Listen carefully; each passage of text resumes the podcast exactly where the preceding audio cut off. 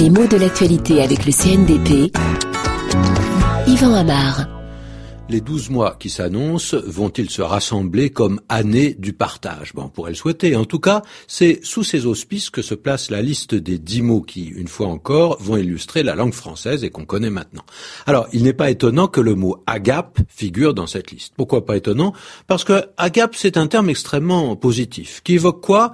Un repas, mais pas n'importe lequel, hein. un festin, un repas exquis, en même temps un repas copieux et partagé par de nombreux convives le plus souvent. Et ce qui domine dans les échos de ce terme, c'est à la fois l'idée d'excès et l'idée d'exception, parce qu'on ne fait pas des agapes euh, tous les soirs, hein. il s'agit d'un repas où l'on s'autorise un petit peu plus que ce qui est habituel.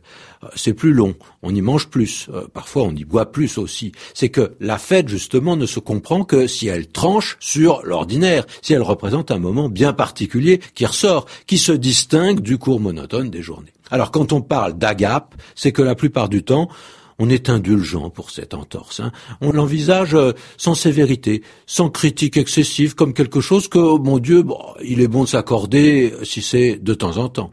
Alors le mot, dans son usage d'aujourd'hui, est toujours au pluriel. On ne parle pas d'une agape. Ça ne veut rien dire, ça ne se dit pas, on dit des agapes. Et ce pluriel n'a pas de sens particulier, sinon peut-être qu'il en rajoute un petit peu sur l'idée d'abondance. Le mot, à l'origine, a un emploi religieux qui aujourd'hui s'est pratiquement perdu, mais ses premiers usages non religieux au XIXe siècle le plaçaient euh, dans une situation de confrérie non religieuse, mais au but à la fois fraternel et spirituel. Par exemple, on parlait beaucoup des agapes chez les francs-maçons avec des repas qui étaient plus ou moins rituels, où euh, prenait corps cette douce égalité qui cimente l'amitié entre frères humains. Mais plutôt, et même beaucoup plus tôt, non pas en français mais dans la langue grecque, agapa, le mot désignait aussi des repas où se retrouvaient les premiers chrétiens, qui donc évoquaient un partage où les aliments étaient peut-être symboliques de ces échanges et de cette communauté.